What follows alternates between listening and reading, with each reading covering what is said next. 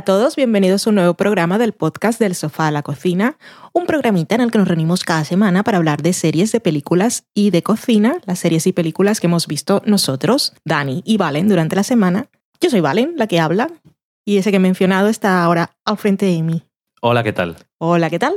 Este es un programa número 26 de nuestra quinta temporada, que hacemos más episodios que Grey's Anatomy.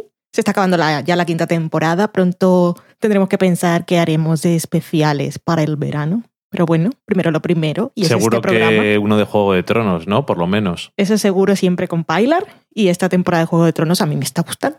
Está muy bien. Novedad. Sí, me está gustando bastante, está muy entretenida. ¿De qué vamos a hablar en el programa de hoy? Pues vamos a hablar de una serie de estreno en Netflix que es Lady Dynamite. Vamos a hablar de dos finales de temporada, el de los 100. Lo haremos sin spoilers porque tenemos intención de grabar un especial de la serie durante el verano, así que nos vamos a guardar así las opiniones más desarrolladas y lo que esperamos para una cuarta temporada en ese especial. Hablaremos también del final de temporada de Grey's Anatomy. Puede que lo hagamos con spoilers porque la gente que sigue la serie supongo que la lleva al día y los que no la veis pues ya no os vais a poner con ella porque son 12 temporadas. En la cata de pelis hablaremos de High Rise, como os habíamos dicho en el programa de la semana pasada. Traemos una recetita, leeremos vuestros mensajes en la sobremesa y os diremos adiós muy buenas. Ese es el menú de hoy. Nos vamos a la semana en serie. Adiós, muy buenas.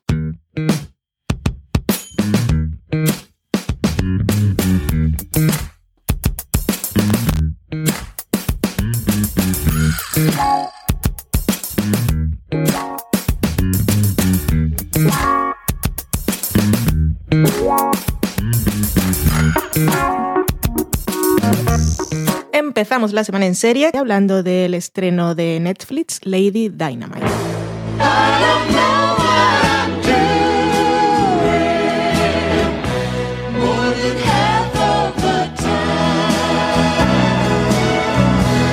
when the party is over Esta comedia, que si la catalogan así como muy genérico en Netflix, está creada por Pam Brady, que ha trabajado como guionista en algunas temporadas de South Park, ha trabajado también en la serie Just Shot Me, Family Guy también, y el otro creador, que es el que más conocemos y el que le podemos identificar más la mano en esta serie, es el señor de Arrested Development, entre otras cosas, porque también había trabajado en Las Chicas de Oro, lo vi hoy. Está basada ligeramente en la vida personal de María Bamford, que es una cómica estadounidense y es también la actriz protagonista que se interpreta a sí misma en una de estas de estos estilos de comedia que vemos como el de Louis, lo que hacía Senfield Ok. y bueno, que de eso mismo se habla en la serie. El caso de María Bamford es particular porque ella es bipolar y habla abiertamente sobre ello y, Bipolar 2. y se aborda este tema en la serie, que sí es una comedia. Luego diremos todos los adjetivos que le podemos poner, pero la serie nos cuenta básicamente cómo María intenta reponerse un poco después de seis meses en el que ha estado, ha dejado de trabajar, vuelve a Los Ángeles, eh, porque ha estado con tratamiento psiquiátrico, intenta un poco poner en orden su vida o encontrar algún tipo de control. Tenemos el pasado, tenemos el cuando está en Minnesota, que no es algo temporal, sino nos dan la ubicación, que es cuando está en casa de sus padres, que ha ido a los tratamientos psiquiátricos, y el presente. Y durante los 12 episodios que dura la serie, en cada episodio vemos tres momentos de esos. Al principio, a mí por lo menos me parecían un poco que no tenían un hilo, Como que iban- me iba mostrando un momento de aquí, un momento de allá, pero conforme avanza la serie se van encontrando y todo tiene muchísimo sentido. Hay muchos actores invitados Sí.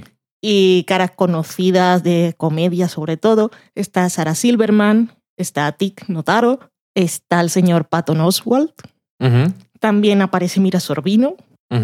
Brandon Ruth, el señor de cara aburrida de siempre, y a John Cryer.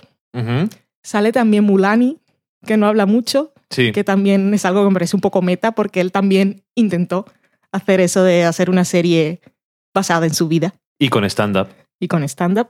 Y también hay una cara que os puede sonar si habéis visto la serie islandesa Trapped, Que hablamos aquí de ella hace Sí. unos episodios. Atrapados, aparece el señor protagonista, que luego he buscado por ahí y en realidad él nació en Connecticut, Ah, mira. pero ha vivido toda su vida en Islandia y tiene un nombre que no es americano. La serie es comedia, sí. No es casual que en el pasado todo sea brillante y emocionante, pero eso ya lo entenderéis luego. Cuando está en su pueblo todo es muy gris y luego tenemos el presente. Es muy filtro azul. Sí, Que se pasa en uno de los primeros episodios intentando buscar el filtro. cierto. y la serie es muy, bueno, tiene cosas surreales, desde animales que hablan hasta un segmento en el que se supone que rueda un anuncio de televisión para unos noodles japoneses y de repente pues aparece en un típico programa de estos. Alguna vez habréis visto en YouTube de programas japoneses en que todo es muy loco y nos parece muy raro. Se rompe la cuarta pared, por supuesto, y nos mete mucho en la cabeza de ella.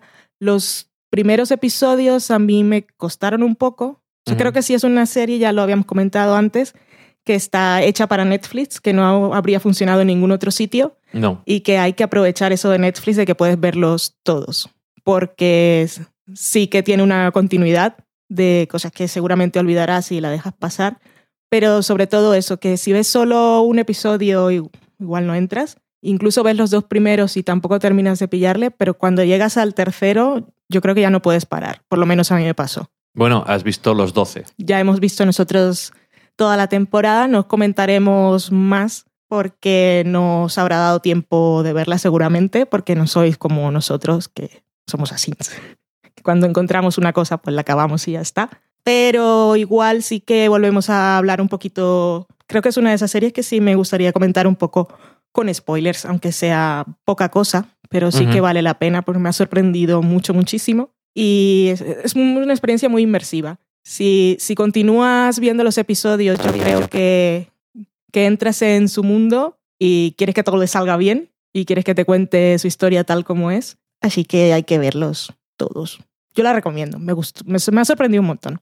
Sí, que además creo que sorprende cuando ves los primeros episodios y después terminas viendo la serie entera, porque realmente no es que cambie la serie, No. Es- te siguen contando la historia de los tres tiempos y el estilo le mantiene y todo lo demás también, pero sí que hay algo peculiar. En los primeros episodios hay mucho de eso de mm, romper la cuarta pared y que estamos grabando una serie, pero eso luego desaparece. Sí.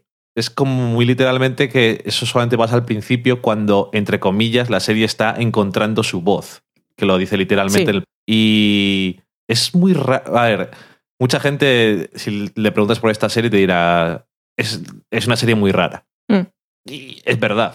Sí, es el adjetivo que ha aparecido en todos los titulares de medios americanos que habían podido ver los cuatro primeros ya antes del estreno. El, el bizarro del inglés es lo que más usaban. Sí, pero bueno, también tiene un poco de el bizarro de castellano, porque yo creo que, aunque sea en Netflix, que yo creo que sí que es una plataforma en la que tienes bastante libertad de contenido y de forma y de todo eso, es bastante valiente a la hora de llevarlo hasta el límite el tema, en el tema de la comedia y en el tema del surrealismo y de eh, la forma, pero al mismo tiempo también en la parte que es un poco más dramática, aunque es muy raro porque eh, últimamente estamos viendo muchas comedias que tienen partes dramáticas. Yo que sé, You Are the Worst, por ejemplo, Sí, lo hablábamos la semana pasada, el Traumedy. el Tromedy. Pero en esta serie, cuando pasan cosas mm, malas o cosas serias, sigue siendo dentro de la serie. O sea, no de repente empieza a ser un drama. Sino que sigue envuelto. Pasa- Por ejemplo, pasa una cosa que a mí, por ejemplo, me afectó mucho en un episodio Sí. y siguen ocurriendo las mismas cosas surrealistas, los mismos elementos y los mismos códigos que tiene la serie y el mismo humor está ahí dentro de todo y a veces es un poco chocante, pero mantiene su, su estilo durante toda la serie, que es un estilo pues eso muy peculiar, que me llamó la atención que la protagonista no tuviera nada que ver con la serie como creadora. No, Por- fue una idea del señor Arrested Development. Le dijo, me gustaría hacer una serie contigo. Eh, estuve escuchando un podcast esta mañana muy cortito en que la entrevistaban eh, mientras comía y estaba contando ella ya otras cosas de porque también tiene desórdenes alimenticios y entonces contaba como cuando ella pide un plato de ensalada que lleva proteínas y queso, lo que hace primero es comerse la lechuga, o sea, comienza a comerse lo menos rico Primero para, para convencerse de alguna manera que entonces se merece comer luego lo otro. Ok. Entonces tiene, siempre está muy, muy consciente de todas las cosas. Sí, que bueno, tiene una variedad amplia de cosas y de problemas Y el temblor Que- de la mano, que también se le tiene, es que tiene de todo. La pobre, la pobre mujer le pasa de todo, pero también es una serie, no diré que inspira, o a lo mejor sí, que intenta metiéndonos en- desde, en su punto de vista y su narración y todo eso es un poco positivo. Que lo es, pero yo creo que más que hablar de una enfermedad mental en este caso, lo que nos está contando la historia es cómo aprender a vivir con la enfermedad una vez la tienes. Y aceptas las limitaciones que te pueda dar en tu vida diaria. También te muestra la otra parte, es que la gente que te rodea, y eso debe pasar siempre, y nos pasa cuando no sabemos de lo que estamos hablando, pues decimos cosas sin... Sí. Porque la gente tampoco sabe qué decir. Sí, que es un poco. Yo lo resumiría. eh, descubre las herramientas para lidiar con sus problemas y para lidiar con la vida tal y como es. Y cómo errores en el pasado le ayudan a superar cosas nuevas en el presente. Sí, y a saber lo que no, lo que no debe o no debería hacer otra vez, o Sí. qué estilo de vida llevar. Compaginar todo esto que tiene en su vida, que en este caso pues tiene un problema en su cabeza y eso no lo puede controlar, pero entonces tiene que encontrar el equilibrio con todo lo demás para que la vida no sea un caos. Con los amigos, la familia, el amor, la Los carrera. Los agentes.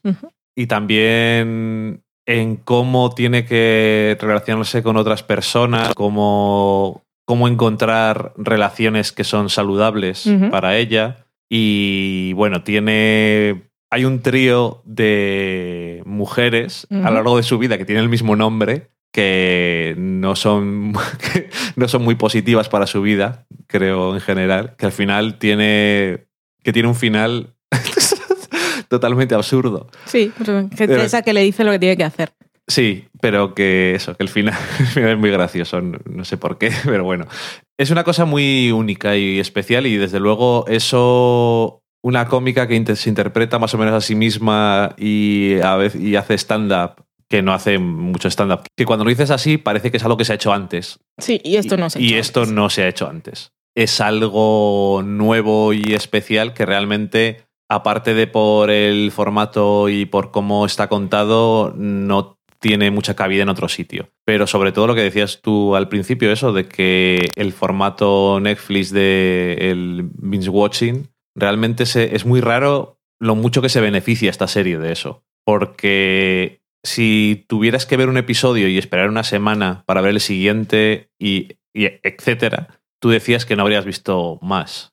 Yo no tampoco lo sé, porque el primer episodio, pues bueno, el segundo, pues bueno, no sabes exactamente por dónde va el tema. Sobre todo el primero. El primero yo creo que es el episodio menos de la serie, por- pero Sí. ella, pero es consciente la sí, serie sí, de la ello serie lo es. que es muy también es peculiar que sea una serie que se llama el episodio se llama piloto que no tiene que no tiene que llamarse piloto porque no es un piloto pero parece eso como un piloto y como estamos intentando ver cómo va a ser la serie aunque ya lo saben Sí, sí, sí. y sí, es, un- es muy meta. en nunca había sentido. visto a una serie comentar sobre que es su primer episodio de esta forma y eso también es curioso, pero no, no terminaba de ver cómo iba a ser la serie. Y luego eso, que vas avanzando y de repente no sabes qué pasa, pero estás ahí. Y pues vamos a ver otro. Y otro más y otro más y te les ves todos. No te das cuenta. No son muy largos, pero son duración Netflix, que quiere decir 25 o 35, Mm, sí. según lo que tuvieran. Y a veces, pues, teníamos una idea para una tontería, la ponemos al final, una canción, un anuncio absurdo de un producto absurdo Mm.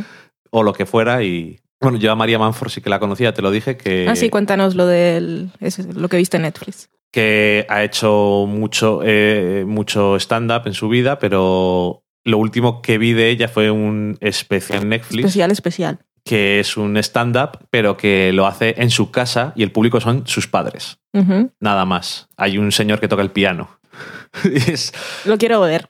es muy, es muy raro, porque son sus padres de verdad y a veces se ríen y cuenta cosas de su vida. Mm. Que por eso también me imagino que eh, Mitch Hurwitz tuviera interés en su vida, eh, aparte que me imagino que igual la conocía o lo que sea, pero a través del stand-up, se, bueno, ella habla de eso, de todos sus problemas.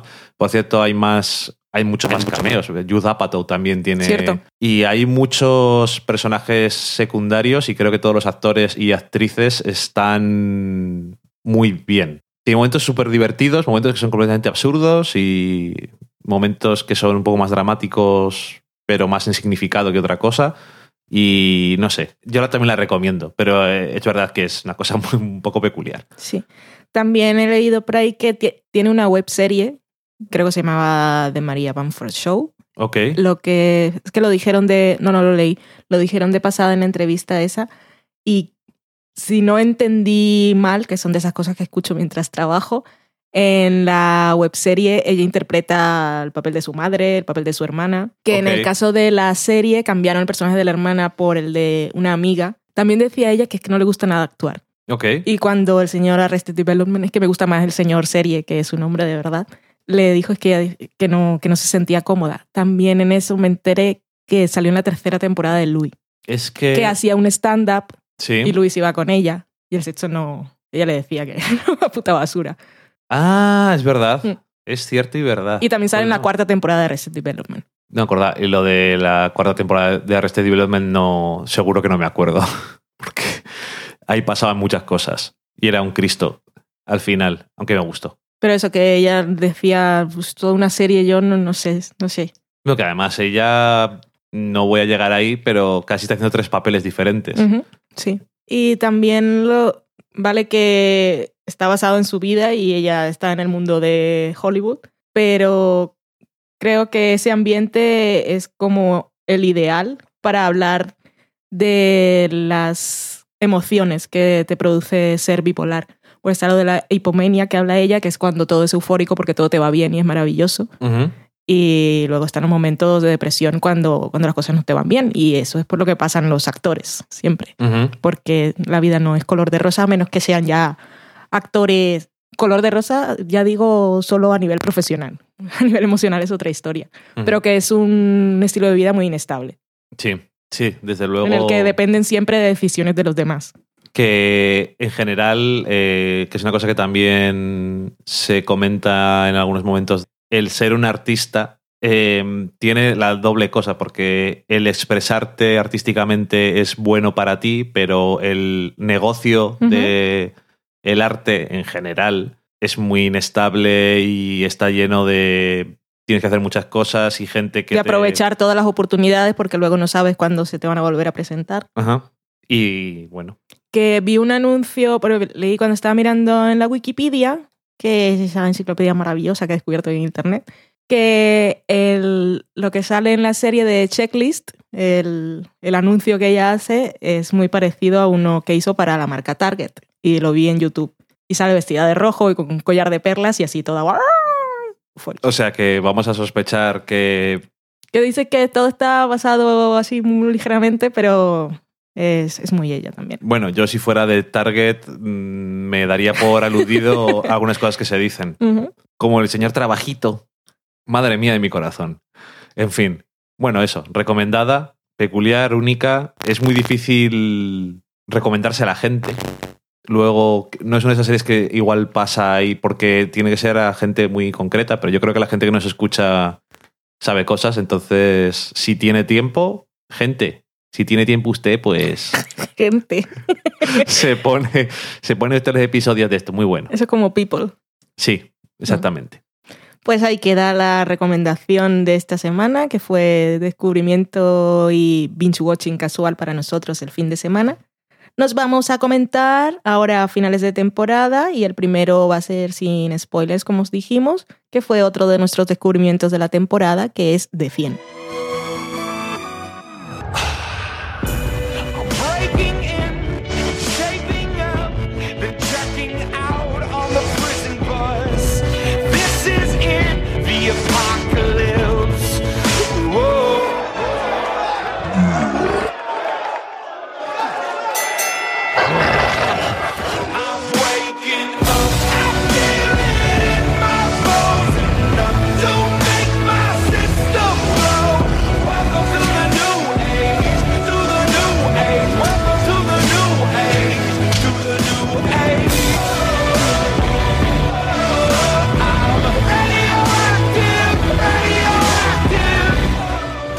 Radioactive. Soy. Los 100, que ya os lo hemos dicho varias veces, ha sido uno de los descubrimientos de esta temporada para nosotros. Esta temporada que acaba de su tercera, como todo lo de la CW, tendrá una temporada más. Ya veremos a partir de ahí. Bueno, sabemos que será el año que viene, no sabemos nada más. Mid-season tardía o temprana, pero bueno, ahí está. Cada temporada se ha estrenado en un periodo diferente. Sí. No hemos sufrido eso nosotros. la suerte que hemos tenido con ponernos al día con Netflix. Y, y nada, bueno, hemos hablado muchas veces de The Hundred y sin spoilers, siempre creo, ¿Sí? curiosamente, y mm, supongo que por eso también me apetece hablar con spoilers, porque no hemos grabado nada con spoilers. La serie se ha terminado este año y me ha gustado, sí, me ha gustado. Me ha gustado mucho. Te decía antes que The Hundred, eh, sin quererlo o queriéndolo, como el creador dice que no ha visto Buffy, pues siempre lo que, a lo que voy, que cada temporada tiene un identificador muy claro. Es la temporada de no sé qué, que eso siempre me parece que está bien. Siempre tiene un Big Bad de la temporada. Y un apocalipsis al final. Que no es que esté bien para luego, cuando se acabe la serie, decir cuál es su temporada preferida, la de no sé qué, la de no sé cuál, sino que son. tienen sus argumentos, pues, bastante centrados en el tema de lo que pasa en el bosque y luego también tiene sus cosas en los arbolicos. Los diferentes personajes que siguen evolucionando y pasando por cosas horribles. Este año han pasado por muchas cosas. Tengo que decir que ha habido veces, a partir de la mitad de la temporada, que uno de los personajes que yo pensaba que a lo mejor iba a serme más interesante era, el- de Clark, pero ha- había muchos más personajes que me apetecían más. No sé, no sé por qué ha sido exactamente. Creo que llegó un punto en la temporada y quien haya visto la serie sabe cuál es ese punto, el tan hablado punto. Y a partir de ahí, no sé, hubo un bajón para mí en el interés por el personaje. No lo sé. Hasta el final. Entonces en el final lo volví a recuperar un poco. Creo que eso dice también mucho de lo que me interesa del personaje. Pero bueno, em, la verdad es que me ha gustado mucho. La trama principal me ha parecido que era diferente que otros años, pero que tenía sus partes interesantes, no solamente al nivel de thriller y qué va a pasar y siempre estamos con una vuelta de tuerca más para que siempre estemos en peligro, dónde tenemos que ir, qué tenemos que hacer, que siempre me parece que es una serie muy emocionante y que mantiene muy bien el ritmo durante sus 16 episodios, que es una cosa que agradezco mucho y que no todas las series saben hacer. Me parece que no tiene tiempos muertos y siempre tiene un giro interesante más para la trama y para hacer que estés ahí cada semana como una loca y diciendo, ay, por favor, ¿qué va a pasar? Quiero verlo ya. Y una vez más me ha gustado, igual que el año pasado, las implicaciones filosóficas y estas cosas de la trama, porque el año pasado también tenía parte de eso. Y este año tenía otra, otro más, como debería ser la ciencia ficción siempre hablando de eh, temas muy eh, amplios de la humanidad y de qué debemos hacer como humanidad o de qué estamos hechos, nuestros espíritus y si el fin justifica los medios, todo ese tipo de cosas que son cosas interesantes, pero bueno, además eso, envuelto en un paquete siempre interesante y de ciencia ficción posapocalíptica que no va pisando siempre el mismo terreno que todos que hemos visto cientos de miles de cosas de esto y me parece que continúa fuerte. Y tengo muchas ganas de ver el año que viene. Ya al final de este año tenemos el punto de partida para el año que viene. No tengo ni puñetera idea de cómo van a tirar hacia adelante. Nunca, Como nunca. nunca se sabe. Cuando acaba la temporada, No, no, o sea, es eso. cuando acaba la temporada lo que sí te dejan es una visión de, de qué es lo que les espera. Pero, Pero- ¿cómo, se, cómo se van a enfrentar a ello y qué amenazas más tendrán. Sí, sin duda. Pero eh, que conste que te dejan ver parte de lo que va a ser el argumento del año siguiente, pero no siempre te dejan ver algunos elementos que van a ser muy importantes, obviamente. No, pero siempre, siempre te dejan con la sensación de ¿y cómo van a salir de esto ahora. Sí, ha pasado en sí. las tres temporadas. Sí, siempre hay una... Y además, en todos los años, eh, cuando llega al final de la temporada, son sensaciones diferentes, lugares distintos para los personajes, que este año ha tenido polémica añadida, mm, por supuesto, que ya hablamos también un- poquito de esa polémica y que igual para nosotros no tiene mucho sentido, pero sabemos de dónde viene. Si hablamos de ella, no me acuerdo. Sí, porque nos preguntó alguien en la sobremesa y la dimos un pequeño repaso. Ok. Que una cosa más de la que podremos hablar mejor cuando tengamos eh, Sí. que hablar de spoilers, pero solo tengo que decir que mm, el último episodio mola mucho. Y no es posible sin las cosas que han pasado antes. Ujú. Pero mola mucho. Es que el penúltimo episodio eh, son dos partes. El penúltimo que ese, ese título que no quiero ni pensar exactamente cómo, cómo, cómo se traduce ni cómo se dice, que ya vemos que sí significa algo. Eh, el penúltimo episodio, pues está bien, como todos, pero es mucho de situar las cosas para el acto final, o sea, acto final no, obviamente, El desenlace. el desenlace de toda la trama y dejarlo todo ahí colocadito para que el último episodio sea el Catacroker. Y el último episodio me gustó un montón. Y mm, no sé, más de, más de los 100, dame. dame, No hay. Dame, dame. Creo, no sé, tendría ahora que hacer una revisión más exacta, pero sí creo ahora que he visto la tercera temporada, por lo que ocurre precisamente en ese episodio que generó tanta polémica, que en realidad es un episodio que es maravilloso, aparte de cómo si alguna, alguna situación en concreto lo pudieron haber hecho de una forma u otra, lo que revela y todo lo que pone sobre la mesa cambia totalmente las, las reglas del juego de la temporada. Y creo que eso también pasa más o menos antes del décimo episodio en la segunda temporada, cuando se descubre qué es lo que están haciendo realmente el- los, mal- los malos de temporada. Ujú. Y también lo vemos en la primera temporada cuando de alguna manera los que son los malos en esa temporada vemos su punto de vista y entendemos que ellos tampoco son los malos. Ujú. O sea que sí sigue más o menos esa estructura y cuando te hace ese giro es que lo pone todo del revés y los finales de temporada suelen ser maravillosos y siempre con unas decisiones que quedan en los hombros de Clark que son jodidos. Yo siempre, yo siempre tiro mucho por los protagonistas de estas de las series porque siempre son las que menos quiere la gente, porque hay otros personajes que son, son un poco más caramelo. Y también me gusta mucho Raven, creo que es mi segundo personaje favorito. Y Murphy, están, están ahí los dos. El Morphy ha sido una revelación este año. Murphy, Reconócelo. Murphy es que cuando empieza la, la serie, te lo encuentras ahora y el aprecio que le tienes es que no, no te lo puedes imaginar. Qué trabajo, ¿eh? Es una cosa maravillosa. Y además Soy muy que fan. hay que decir que es un, no es alivio cómico, sino un recurso de humor, humor casi, casi meta, de Sí. como si te estuvieras metiendo tú en la serie para comentar algo. y él es muy consciente Sí, de su situación. Es muy sarcástico y Sí. cínico, pero la vida lo ha hecho así. Esta temporada lo que sí he visto es que ha sido, se habla poco de ello, lo dura que es, eh, ok. o sea, niveles de violencia gráfica y emocional. Sí. Es, para mí es exagerado lo que hacen en los, en los 100. Porque escucho y pasan cosas en Juego de Tronos y pasan cosas en Walking Dead, pero no tienen nada que ver los niveles de presión emocional y de decisiones Y de tortura. heavies y torturas y que vemos en esta temporada es de eso que ponen advertencias, warning al principio. Es que sería una lista enorme. O sea, gente que puede ser sensible a muchas cosas en esta temporada es que puedes haber flipado. Sí.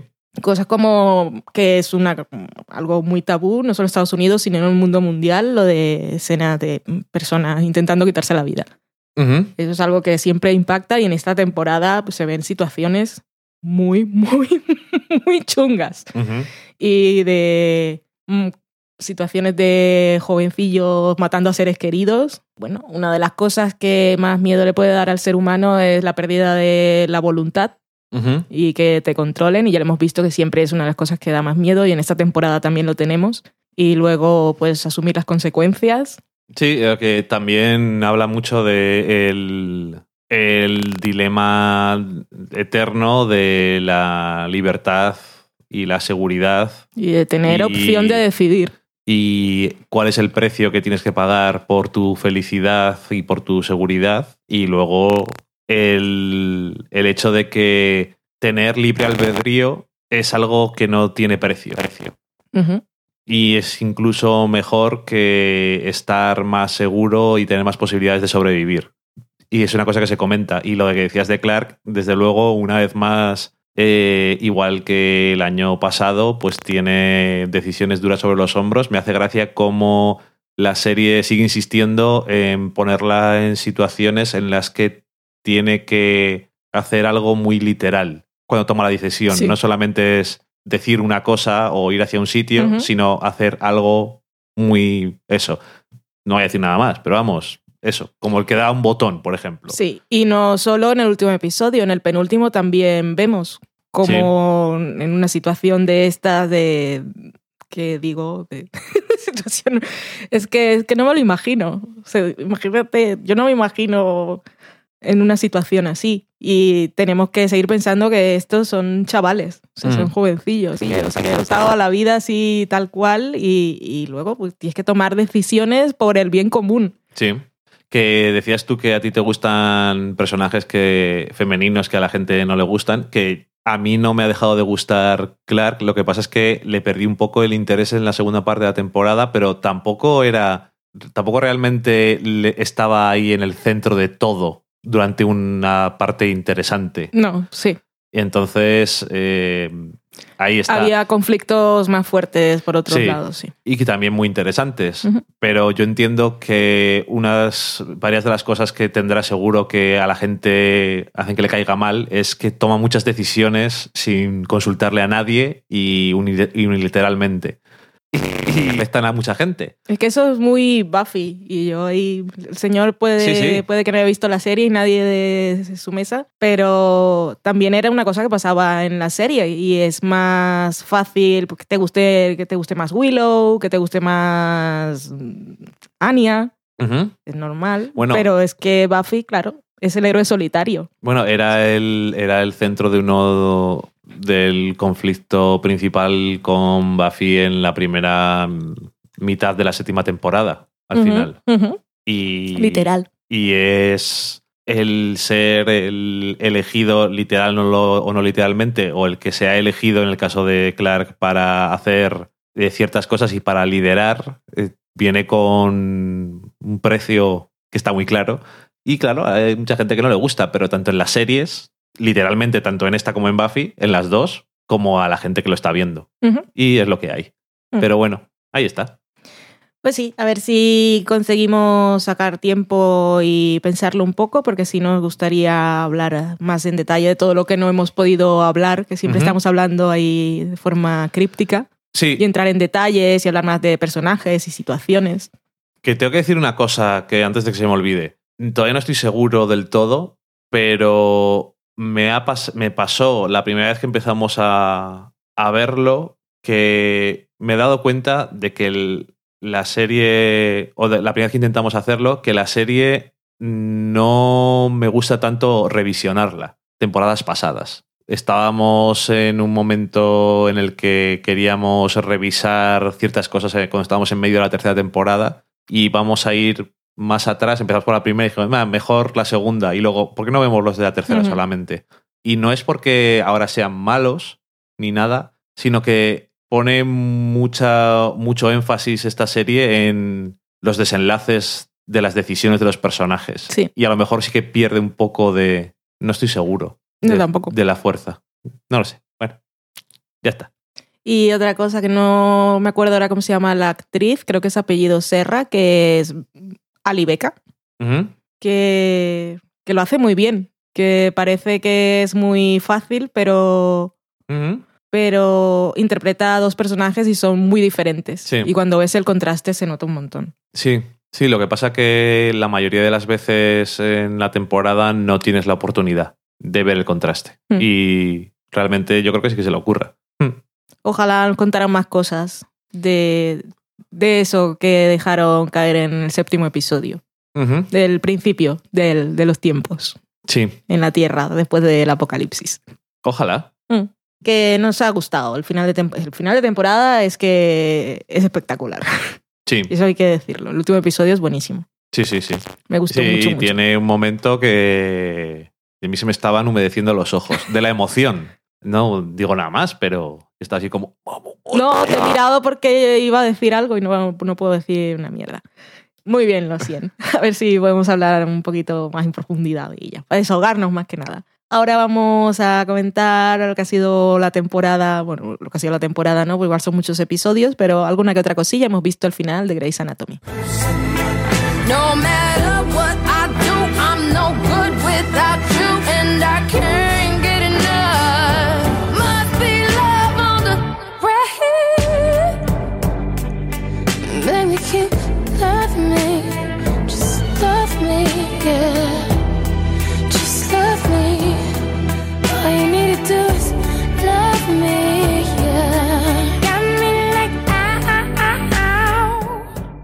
13 Nunca años, ¿eh? No, 13 ya es años parece mentira. Y yo sigo encantada. Esta temporada me ha gustado mucho. Ha llevado muy bien. Esto con spoilers, ya, ya os he dicho que dudo que os vayáis a poner ahora con Grey's Anatomy. Y si, si no habéis visto el último, pues os guardáis el comentario para después. Que es una cosa que tienen los podcasts, que lo puedes escuchar cuando quieras. Ujú. No desaparecen, a menos que se acabe Internet y el mundo.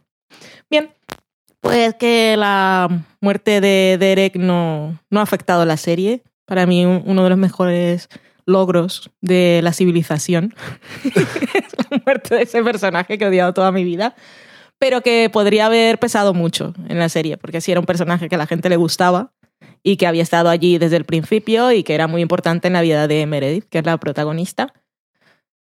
A diferencia de otras series como The Good Wife, que no se supo reponer de la partida de un personaje, creo que esta lo ha hecho muy bien y lo ha usado dramáticamente de formas maravillosas. Esta temporada, pues como es Grey's Anatomy, hemos tenido de todo, hemos tenido juicios, hemos tenido demandas, hemos tenido parejas de humor, el señor Richard Weber con Arizona cuando se iban ahí a acompañarla a ligar, que es un pesado. Yo tengo que decirte una cosa. Eh, mejor año de Richard Weber de la historia es el único año en el que no me estoy arrepintiendo de que no lo mataran al final de la octava temporada o cuando fuera. Sí, es que ha tenido varias oportunidades de morir. En realidad no, pero había un- una vez que se iban por ahí de campamento los hombres, que hay un, meme de por qué no se lo comieron los osos y esas cosas. Sí, pero si ya tuvieron el momento ese cuando explota la caldera. no, ese, ese fue más literal y se salva y dices, oh, Dios mío, ¿por qué? Es que ahora es Es alivio cómico. Es alivio có- o sea- Siempre que aparece él, ponen la musiquita de humor. en el último episodio cuando aparece con el paraguas. No está haciendo nada y ya te está riendo. Sí. Yo no sé cómo lo Ahora ya hace. te ríes porque ya es como el abuelete chocho que va por ahí, que no entiende lo que pasa, que sorprende, sorprende con todo y, y es divertido. Pues hemos tenido el episodio súper dramático, el de Meredith que no hablaba, con súper trauma físico y emocional. Hemos tenido un episodio centrado en Nate Jackson, en el que nos iban rellenando huecos de esa super elipsis que hicieron cuando se murió Derek. Para no pasar todo el luto con Meredith, pues hicieron un salto temporal. Y entonces en ese episodio aprovecharon para estuvo totalmente centrado en ellos y nos fueron llenando huecos con, bueno, contándonos un poco cómo ha sido toda esa historia, que han tenido ellos una temporada bastante interesante, una evolución y ha acabado bien, por Ujú. una vez. Que parecía que no. Que los partos en Grey's Anatomy son todos súper dramáticos. Ahí no ha habido un parto de personaje que, que pueda ser normal. Mira que está en un hospital, siempre pasan cosas. Y en este, pues yo tenía miedo porque se había dicho que se moría alguien Y pues tenía cosica que fuera April porque además, no sé si salió el rumor para hacernos sufrir porque ella es un personaje al que la gente no le tiene mucho cariño, Ajá. pero durante el último tramo de la temporada yo creo que se fue haciendo un poco más fácil entenderla y que te cayera bien. Sí, pero no solamente eso, sino que ella también fue evolucionando Sí. su forma de afrontar las cosas. Sí, por eso nos cambió un poco la perspectiva o la idea que teníamos de ella y que si eso hubiese acabado mal, pues nos habría afectado. Sí, porque es que realmente... A mí por lo menos, yo estaba sufriendo muchísimo. Aparte que era una cosa ya construida muy dramáticamente porque también estaba la parte de Ben que había tenido sus cirugías comando a, a pelo o a escalpelo y lo habían sancionado y tenía el problema con Miranda. Y que se encuentre precisamente él en esa situación en la que va a tener que hacer otra vez eso que por lo que se le ha juzgado tanto. Y no, no sentirse no sentirse capaz, no, capaz supongo que sí, pero bueno, tener miedo de hacerlo porque otra vez, porque Sí. a mí, o sea, eso podía haber acabado fatal. Afortunadamente, no. Bueno, todos los personajes han tenido sus tramitas y tenías ahí a Amelia con su relación que El termina... señor Owen Sí. no le importa a nadie. Nunca, nunca nos ha importado Shonda. Así que es que hubo un momento en el último episodio que estaba ahí. ¿Le has, le has avisado a Cristina? Yo, a Cristina ya que le importa Owen. Cristina se ha ido y está haciendo su vida. No le importa a Cristina, no le importa a nadie. si quieres casar, cásate. Bueno, tengo que reconocer que por lo menos al final el personaje se redime ante mis ojos por lo pesado que era durante toda la temporada. Con el señor Bacon, momentazo. Con el señor Bacon, Un que, nuevo eufemismo. sí, que era muy pesado con su enfado y al final, bueno, con un gesto simple, pues lo arregla. Es que si no ya era muy, era muy pesado. No, eso es ya pasar página porque si va, va a ser ahora interés romántico de Meredith, pues que esté todavía enfadado con el otro. Ya para la nueva temporada tenemos nuevas cosas con la pobre Maggie. Sí, que pensaba que le estaba haciendo ojitos. Me gustó ese final de temporada porque es como muy, ups. ¿Y ahora qué? Pues ya veremos. Sí. que Maggie, que siempre está ahí, lo que le dice a Amelia, siempre está aquí con caramelos y, y Happy- sunshine. Happy Flower. Y, y no necesito eso. Y mm, Alex también ha tenido eh, una trama y ha- no acabó muy bien. No, acabado ahí. No, no sabemos cómo. Pobre de Luca. Sí, se- es, por hacer lo correcto, pues se lleva una somanta de palos. Hasta identidades secretas tenemos en Grey's Anatomy. Ya te digo, no sé.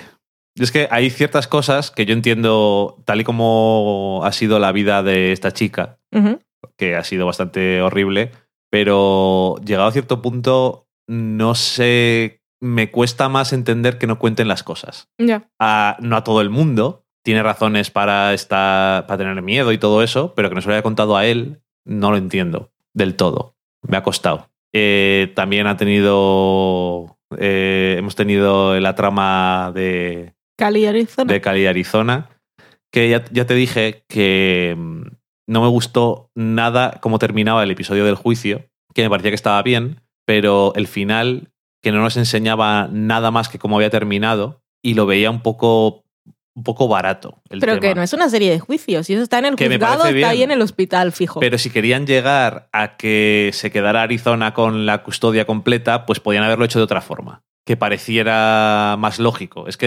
es que la- precisamente es eso, que no es lógico, que se pusieron ahí con la locura. Que sí, me, me parece bien, pero que a lo que me refiero que no es lógico es la decisión que toma la jueza. Porque no. O sí, pero es que no me lo. No, no veo. Yo te lo explico. No está explicado. Yo te lo explico. Hay dos cosas. Una, que Grey's Anatomy, siendo la serie que es y teniendo el discurso que tiene, y siendo Shonda como es, no va a castigar a una madre Trabajadora. trabajadora, por un lado.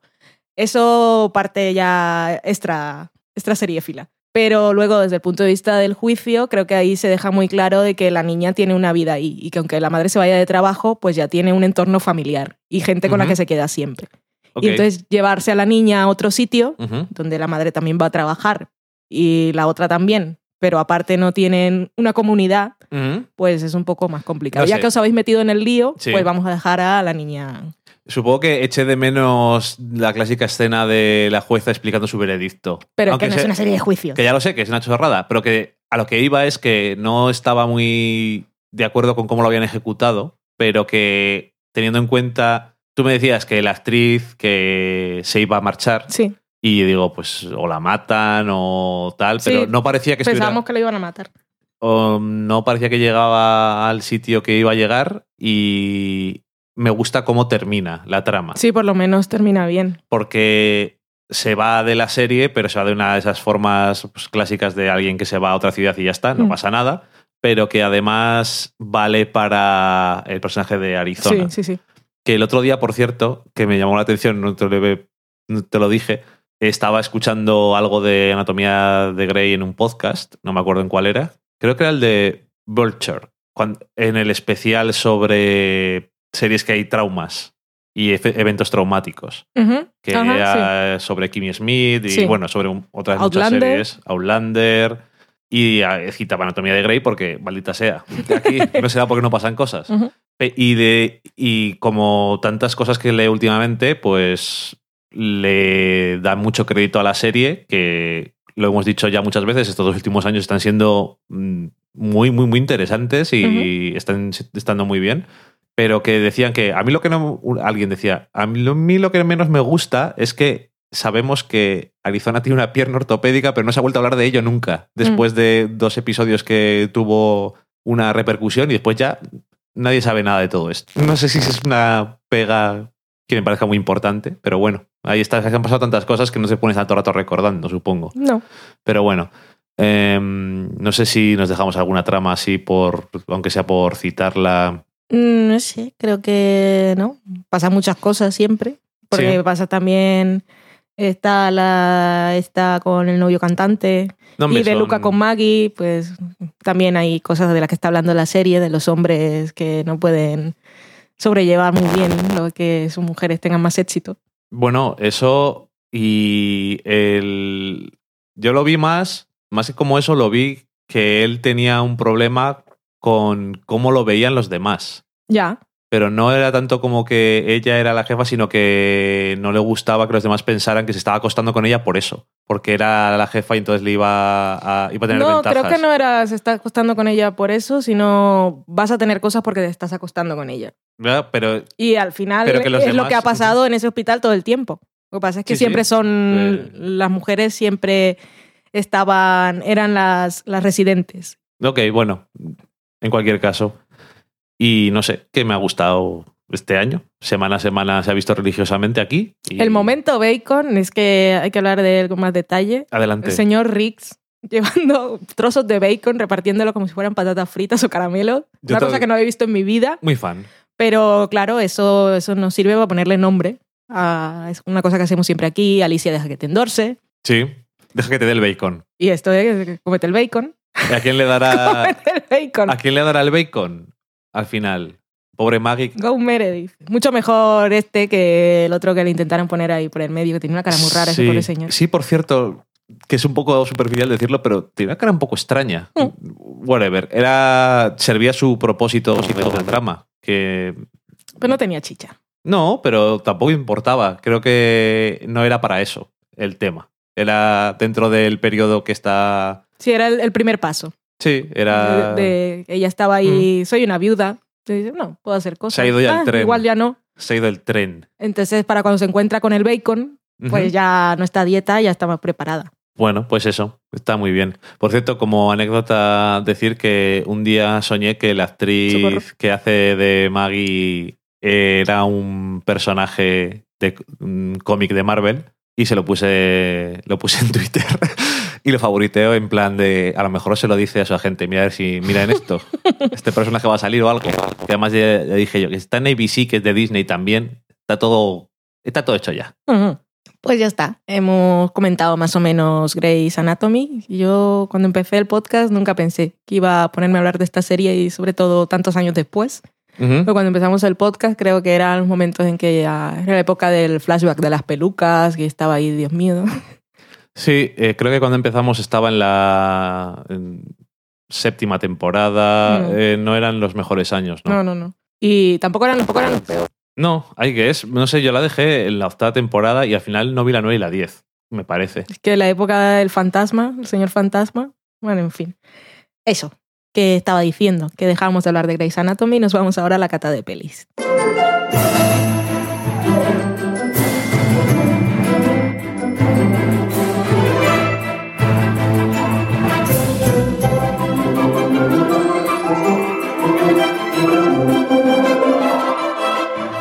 Hemos catado esta semana en la cata de pelis la película High Rise, Rascacielo.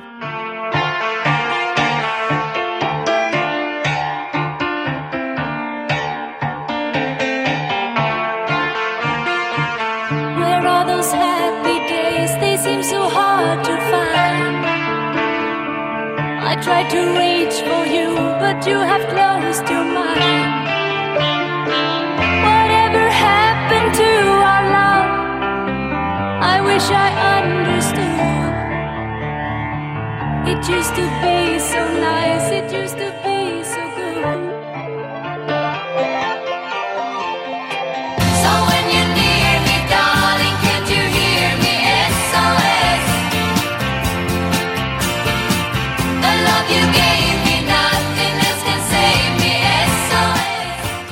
poco de Ava nunca le hizo daño a nadie.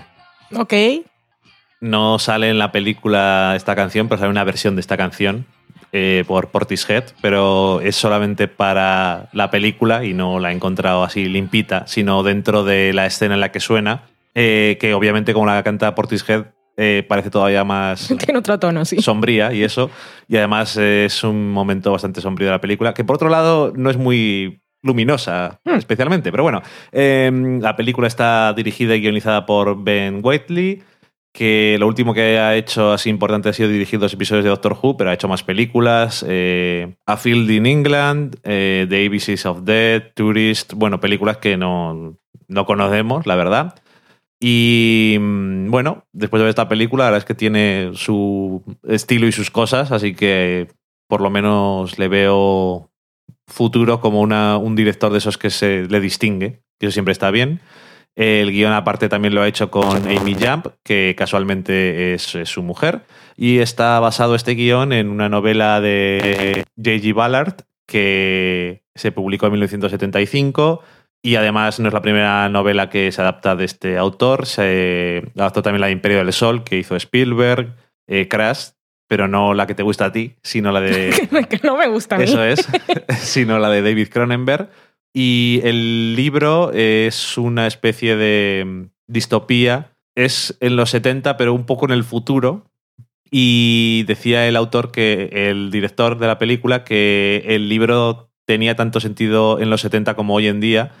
Y es curioso porque aquí en vez de retratarlo como el presente o un poco en el futuro, elige ese poco futuro de los 70. Y entonces lo que parece es los años 70, Ujú. básicamente, tanto en, en todo. O un retrofuturo, Sí, ahí es. como It Follows. Sí, le falta steampunk casi si te descuidas. No, bueno, pues eso. Eh, la película está protagonizada por Tom Hiddleston y tiene más eh, actores importantes como Jeremy Irons, Sienna Miller, eh, Luke Evans, Elizabeth Moss, James Purfoy y que James Purfoy le conoceréis por sus múltiples papeles súper interesantes como el de El malo en The Following, la serie de Kevin Bacon, Eso es, su mejor o papel. The Philanthropist, la gran serie de NBC. También salía en Roma. Es- En esa época parecía que iba a tener pero esa serie es buena, entonces no vale. No, esa, esa fue de las primeras. Y, uy, mira, De hecho, en esta peli parece más sacado. Sí, queda bien en el contexto. ¿De qué va? Esto trata de nuestro protagonista, que es eh, un médico, que es el doctor Robert Line, que va a vivir a un. Creo que es psiquiatra. Hmm. Y va a vivir a. psiquiatra un- rompe cerebros. va a vivir a un nuevo edificio de un, el High Rise se llama y parece que es parte de un complejo así especial, es una cosa muy moderna. El arquitecto vive en el ático y tiene un ático pues muy loco y tiene por lo visto pues sus ideas filosóficas y demás de cómo hacerlo. Te decía la semana pasada que la gente que había oído en un podcast que solamente viendo el tráiler parecía como que fuera una versión en un edificio de Snowpiercer. Y veo por dónde viene el tema, Sí. porque la idea es que cuanto más arriba del edificio estás, pues tienes un mayor nivel, un estatus Sí. social. Y la, cuanto más abajo, pues eres más de la gentuza común, como somos nosotros que vivimos en un segundo. Por Exactamente. Ejemplo. Y, pero tenemos un gato. Eso siempre ayuda. Eh, la película empieza con un flash forward, eh, con narración del protagonista, eh, en la que se ve que todo está hecho un Cristo. Y después, pues vamos a, a ver cómo, cómo hemos llegado ahí. Am, ¿Qué tal la película? Bueno, no he dicho mucho de qué va. Es que eh, la llegada de este hombre al nuevo edificio lo que hace no es realmente que haga nada su llegada en concreto, sino que se ve en el centro de cómo se van desarrollando los eventos, de una lucha un poco de clases, un poco y sin un poco, entre los que viven más arriba y los que viven más abajo. Y, mm, y bueno, a lo que voy. ¿Qué tal me ha parecido la película? Mm, No me ha emocionado mucho. Es curioso porque creo que el libro me parece que seguro que es más interesante Ajá. Pero lo que vemos aquí en la adaptación, entonces me interesan las cosas de las que habla filosóficamente o metafóricamente o como lo quieras decir, eh, tema de clase, pero aparte otras cosas de seres humanos en situaciones extremas y de cómo personas que parecen una cosa pues son otra también. Y creo que me ha, que me ha gustado bastante estéticamente la película en cuanto, no sé si en cuanto a la dirección o más bien la producción y el la dirección de fotografía y eso, me ha parecido que era bastante atractiva, aunque eso hiciera que la gente se, ve- se viera muy bien pero muy sucia, que a ti no te gusta. Pero la película en sí no estoy seguro de que me haya terminado de gustar. A lo mejor es la intención, pero me ha parecido que es mucho más interesante el concepto que el resultado. Creo que más por... No estoy seguro de si es por cómo se desarrolla la trama. Es muy extraño, en el peor sentido.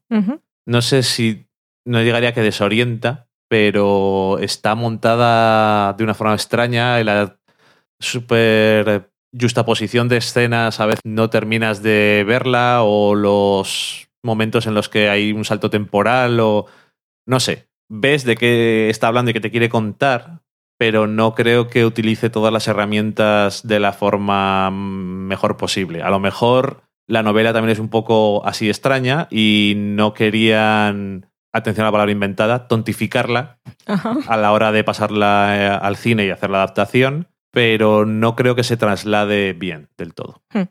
Pues sí, eh, teóricamente, conceptualmente, filosóficamente, pues tiene, tiene unas ideas claras de las que quiere hablar. La es la desigualdad social que lleva pues, a inconformidad, rebelión, anarquía y, por supuesto, al caos, que creo que es esa sensación de desorientación que, ve en la película.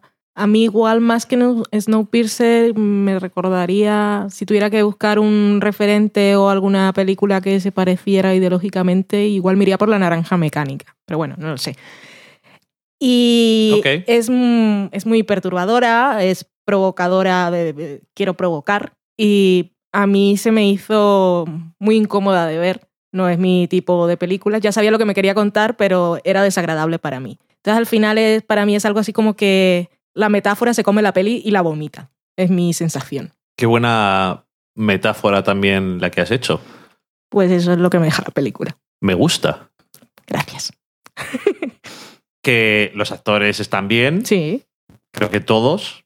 Tom Hiddleston, sabéis que aquí nos gusta mucho y la verdad es que suele, cada vez que sale, pues hace mucho porque te gusta la película o lo que esté haciendo. Creo, creo que pasa en, en The Night Manager que sin Tom Hiddleston yo creo que la serie hubiera perdido, Sí. aunque tuviera Hugh Laurie que es un muy buen Mm, actor, pero Tom Hiddleston era el alma de esa serie Mm. o esa miniserie y en este caso creo que hace bien lo que se le pide y sigue siendo Tom Hiddleston, Hiddleston le ayuda, pero no es suficiente. No sé. Una película que a lo mejor puede haber gente a la que le guste mucho, sobre todo, pero yo creo que sobre todo porque le toque una fibra intelectualmente y que le llame la atención. A lo mejor lo de la naranja mecánica también es buen ejemplo, pero bueno, hay seguro que hay muchas más cosas que se pueden referenciar. En cualquier caso es eso, que el producto aquí no termina de convencerme. No, a mí se me, hizo, se me hizo muy larga, aparte, pero es porque estaba incómoda como espectador. Luego, aparte, tiene ese recurso que han elegido de que le dices tú que eh, empieza con. Bueno, y está la voz, voz en off del narrador en este caso, que es Tom Hiddleston, pero él habla de sí mismo en tercera persona. Sí. Es muy raro, es muy psicópata. Sí, pero bueno, es parte de lo de la evolución de la película. A mí se me hizo larga, pero por otra cosa, porque no veía muy bien el hilo conductor a veces. Es que no lo tiene. Es una película que no es de personajes y pasan estas cosas, sino que mm, explota y es ese mundo ahí concentrado y tampoco salen de allí. Sí, supongo que. Es que no parece que esté hecho sin querer el No. tema anárquico No, de no. cómo está contada la película, pero para mí no funciona. Mm. Pues eso es lo que hemos catado hoy, que nos ha salido el vino un poco avinagrado. Nos vamos a la cocina.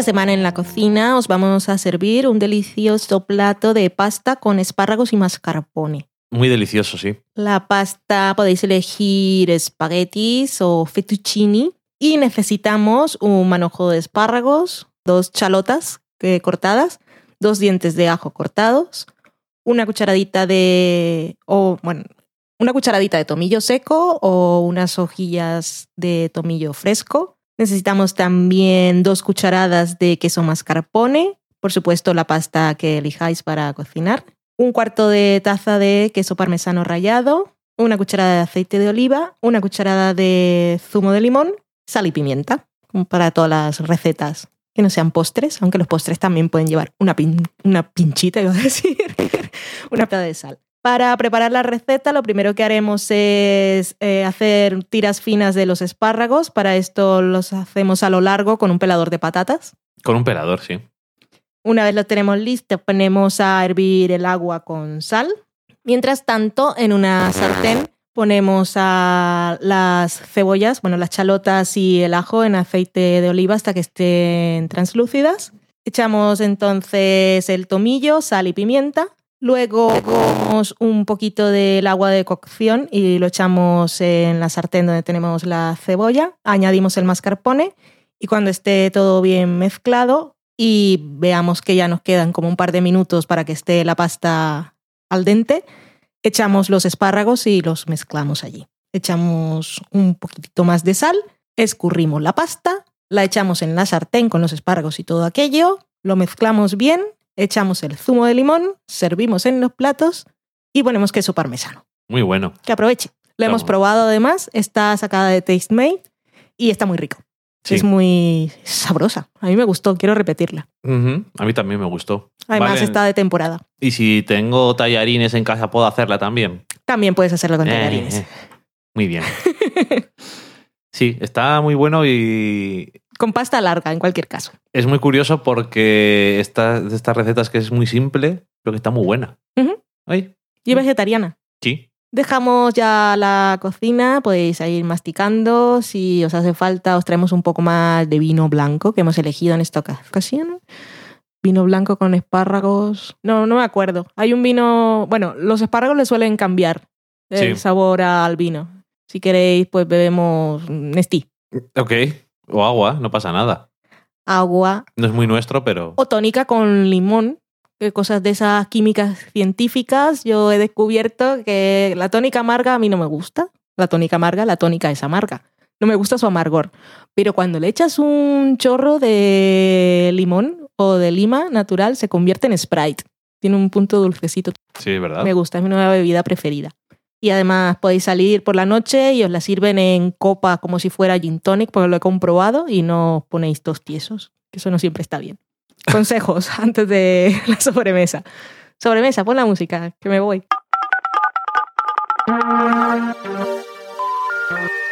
We're sorry,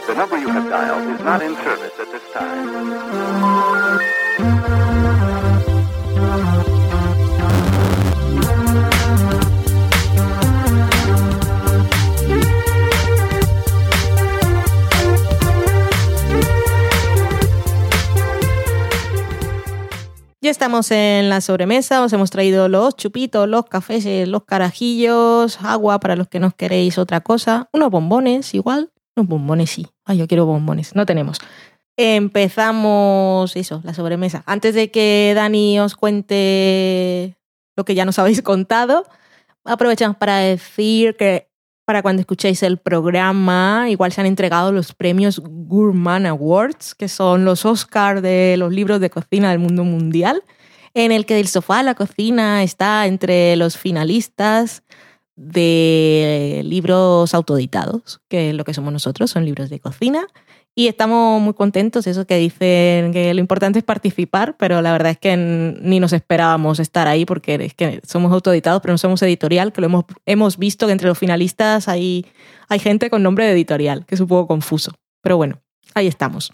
Ya estamos ahí, que es una cosa, hasta nos han dado unas etiquetas que le, unas etiquetas que le ponemos a los libros nuevos que vamos vendiendo. También aprovecho y os cuento en las cosas parroquianas que el 11 de junio de 2016, si lo escucháis a tiempo y así lo escucháis, pues en el futuro será un poco complicado, estaremos en Madrid, en la Feria del Libro, en el Parque El Retiro, en la caseta de la librería Punto, que es la 50 y algo, ya luego si queréis nos preguntáis, y allí estaremos sentados.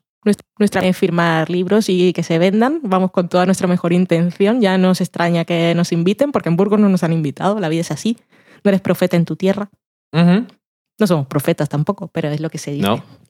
A ver, Dani, cuéntanos cosas. Pues empiezo en Twitter con Cristina, que es Ocean Crawls, que decía que aún no los había probado, pero tenía una pinta estupenda, refiriéndose a los rollitos de canela de nuestro libro. Mm, tengo que hacerlos otra vez.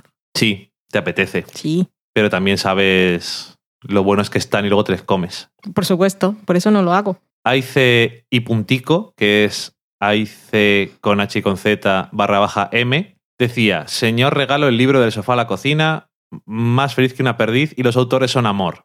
Nos lo dice porque le dejamos el libro firmado en una librería aquí en Burgos y Hmm. va por él. Está mona. Maitechu, que es Mari Margolis, decía, no me tengáis en cuenta, hasta hoy no os he podido dejar el comentario de The Good Wife en el blog. No lo ha dejado, ¿no? No. No lo hemos visto. En cuanto a Flowers, no era tanto por spoilers, quería esperar a que la vierais vosotros para no chafaros las expectativas. Me acabó decepcionando el final. Hubo algo que me acabó sacando de la serie, pero sí tiene cosas bonitas que decís. A mí la serie me recordó mucho al imaginario de las películas de Jean-Pierre Jeunet y definitivamente tenéis que seguir con Borgen. Justo lo vi gracias a vosotros. Tenéis que escucharos más. Nos suele pasar eso, que recomendamos cosas y luego la gente las ve y nosotros no. Como Blue y Daniel Roca, hola, ¿qué tal? Daniel Roca decía, vi el principio de Chelsea Dash y no me convenció nada, lo quité a los 20 minutos cuando salió Pitbull. No recuerdo cuando salió Pitbull, pero bueno, yo los vi y sí que me gustó. Chelsea Das es el... el- Los cuatro episodios Ah, esos. Ok. Eh, vimos un poco el que lo hicimos la semana pasada, ¿no? El Late Night, llámalo X, que hace en Netflix y es un poco raro porque es igual que todo lo de Netflix hace un poco lo que le da la gana. Yo lo vi de reojete todo el rato hasta que estaba en la cena con los de Capitán América. Ujú. Yo, vaya cabrona. Estaban ahí comiendo ensalada y hablando. Y el señor, que no me acuerdo cómo es su nombre, el señor Bucky, me cae mejor aún porque iba soltando perlitas así por lo bajini. No hablaba Sí. mucho, pero se metía con gente. Parece que se llama Sebastian Stan. Ese es, eso es. Puede ser. Y decía Daniel Roca, había un sketch bueno, pero no me creo la pose de la presentadora. Yo creo que es que no está diciendo Chelsea da, sino hablando de Chelsea, el programa que estamos hablando ahora. Creo que es eso. Igual sí, no tengo ni De idea. todas formas, si es el late night, yo en este caso y en casi todos los late nights recomiendo que veas cuando te interesa Sí. de lo que están hablando o el invitado. Y ya está. En general, a no ser que seas súper fan, Mm, como nos pasaba a nosotros con el late late night de Craig Ferguson, ujú. Que lo veíamos siempre porque te da un poco igual. Quien fuera no hacían ninguna pregunta que vieras en otro lado. Las mejores entrevistas del mundo. Eh, también dice Daniel que vio The Visit de Shyamalan Mandindan y, eso lo digo yo, y Ah. le gustó, aunque no se haya sido el género. Esa la viste, la viste tú, yo no. A mí no me gustó nada. Yo lo odié mucho, odié a los niños y no sé. Que... Me dio asco también. Lo tiene todo, entonces. A ver si alguien nos dice, que nos han dicho, creo, películas de terror para que veas. Eh, Adrián CG decía que mm, Trepalium era la serie que eh, nos habló María. Sí, Gracias. Como siempre, se acuerda de todo. sí, para Decumano que preguntaba por series europeas. También vio The Witch y creo que me asustan malas apariciones en The Witcher 3, que es un videojuego, te lo digo a ti, basado en unos libros que a mí, por cierto, me gustan mucho. Y dice, si es el que aparece en Peaky Blinders, ¿verdad? Sí, sí. Reconocí la voz, no tanto su rostro. De hecho, Valen reconoce su voz en todos los lados del mundo Es y nos pasó el otro día, Sí. otra vez, ¿Dónde fue? en Kingsman. En Kingsman. Madre mía. Es el peor superpoder, te lo dije. Ujú. Eh, En cuanto salió y abrió la boca. Sí, porque hemos visto Kingsman y no hemos hablado de ella. Eso es porque la semana que viene tendréis el especial de la película Kingsman que nos pidió la mecenas de Berkami de nuestro libro y gran amiga del programa Pili. Y nada, que si que no he- ya yo cada vez que salía por la calle la gente me paraba y me decía, pero el especial de Pilar, ¿para cuándo? Como Eso le es. tenéis confianza, entonces la dejáis para el final. La confianza da. el otro día me, me gritaron también que iba en el autobús. Y te sacaron el puño así. Sí. Maldita sea. Basta ya. Basta ya. Eh, lo- esto, lo- aparte de porque sepáis qué es lo que va a haber la semana que viene, por si queréis ver la peli, Mm. eh, pues tiene más gracia, la verdad. porque eh, comentamos todo lo de la película, de spoilers y obviamente. Y por supuesto hablamos de el señor, el señor Colin Firth eh, ampliamente. Y Adrián CG también decía, también habló de otras como eh, María decía, Occupert y Versalles. Hmm. Y Versalles, que es esta superproducción que no le gustó mucho que digamos. Daniel Roca volvía y decía que le había gustado mucho el primero de Lady Dynamite, Me, lo, me lo he aunque, imaginado. ¡Eh! Que se me ha olvidado una cosa. aunque es una locura de cosas. Y oye, si le gusta el primero, yo creo que debería verla entera. Sí, sí. Espero que le guste. Eh, también decía que vio algo de 30 Rock y la primera de Unbreakable, que sí que le hacía gracia. Que la temporada 2 no le había funcionado. He llegado a Tina Fey, es la temporada 2 la que no me funciona. Eh, también dice, sí, Dani, la de Bogdanovich. Es una especie de clase de clase. Y tú ya respondiste que sabías cuál era la película, de qué iba y cómo terminaba gracias a Dawson Creek. Sí, y te, Eh, te una- conté toda la trama. Una gran fuente de, de películas. Que era un cinéfilo pesado, el señor Dawson Cabezón. Eh, también decía sobre el final de The Good Wife que entre la información proporcionada por vosotros y la podcast creo que me ahorro el disgusto del final. Muy bien que hace, creo. Yo creo... mm, sí, Sí, ya te quedas con... Creo que lo dice él en algún momento. Es mejor revisionar. sí. Ok, es que a mí no me gusta hacer eso. No me gusta ahorrarme finales de cosas que me están gustando, aunque no me gusten, porque quiero saber cómo terminan las cosas. Pero es que ya lo sabe. Ya, ya, ahí ves. Eh, también, bueno, nada, gracias a It's a Spoiler Time, que dice, conozcan al libro de cocina inspirado en sus series favoritas. Y nos ponía, pues eso, el- un enlace a, a nuestro libro, que Ah, siempre no hace lo había ilusión. Es que lo acabo de poner ahora. Ah, ok. Decir que inspirado vale, pero que salen todas, ¿eh? Esto no es como esos libros extraños. Hace un post en, en el blog sobre nuestro libro, que siempre está bien, aunque por algunas de las palabras que dice me parece que no es de España y eso les va a costar más conseguir el libro. Me, da- me da pena. Mm. Así que, ¿Qué más tienes por ahí? pues también tengo nuestro clásico repaso a las cosas que nos ha comprado la gente en Amazon. No nos lo han comprado nosotros. La junta- las Sí. cosas que se ha comprado la gente en Amazon a través del enlace asociado que tenemos en el blog, que es del sofalacocina.com barra Amazon. Si estáis ya, eh, habéis entrado en vuestra cuenta, entráis a través de ese enlace y entonces todo lo que compréis pues nos dan un porcentajillo a nosotros, una pequeña comisión que siempre nos viene bien porque triste de Pidil, pero más triste de Robal. Socorro. Eh, cosas que han comprado. Por ejemplo, Cibex Payas MFix silla de coche grupo 123 color gris. No tengo ni puta idea de lo Es que una es silla esto. de coche. Para Ok. niños, me imagino. Ah, ok. Es que no lo parece. Esto me, parece, me hace gracia como cuando entras en una página de China de productos Sí. y, está, y dices poner en español. Yo soy Es- muy fan. Es un descojono. Eh, también Vanderbilt Marusia agua de tocador vaporizador. Uh, Esto es muy fancy parece. Eh, Bosch MCZ4RS1, ¡Socorro! accesorio de rallador grueso para robot de cocina de, de la serie. Parece muy apropiado para lo nuestro. Y el procesador de alimentos también, así que son- siempre está bien. Eh, un Blu-ray, que es, es Race of the Sunset Strip. Unos auriculares de Sony con micrófono control remoto integrado. Uh, Muy fancy también. control remoto para aquí. Para subir el volumen o algo así, no lo sé. Mm. Em, una tablet de 10 pulgadas de color blanco, SPC, de 16 gigas. Uh.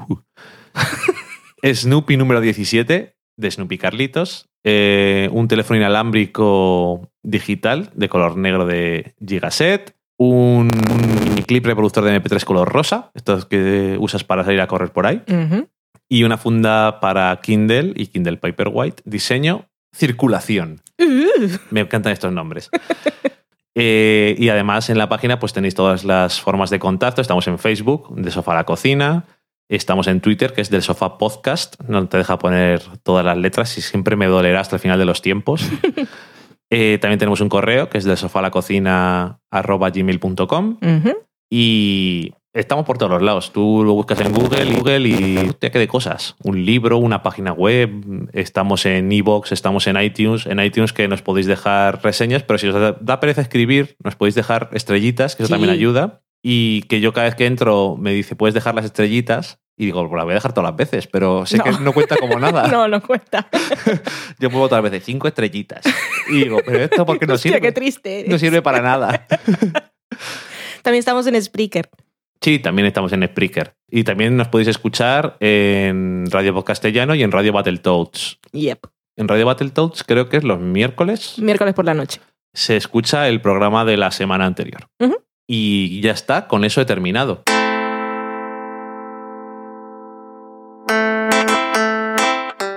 Muchas gracias por escucharnos una semana más. En esta ocasión no os daré consejo del final porque ya os lo he dado en la cocina, un consejo muy importante para salir por la noche y no volver a la casa y que no sabes dónde estás y el día siguiente pues la resaca, es dolor de cabeza, entonces quieres comer pizza. He dicho que no iba a dar consejos, por lo tanto voy a parar aquí. O hamburguesa. Mm. Eres un homer de la vida y un triste y un cutre. Gracias a todos, pasadlo muy bien, hacer las cosas que más os gusten, nos contáis, bueno, no todo, un poco de intimidad, Intimidad. siempre está bien, se respeta, que nosotros tenemos poca. Besitos y adiós. Adiós.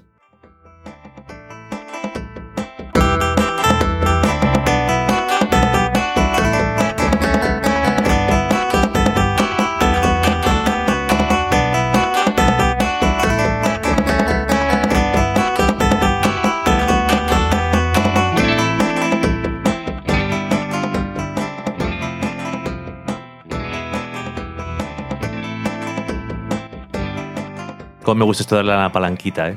ya te veo.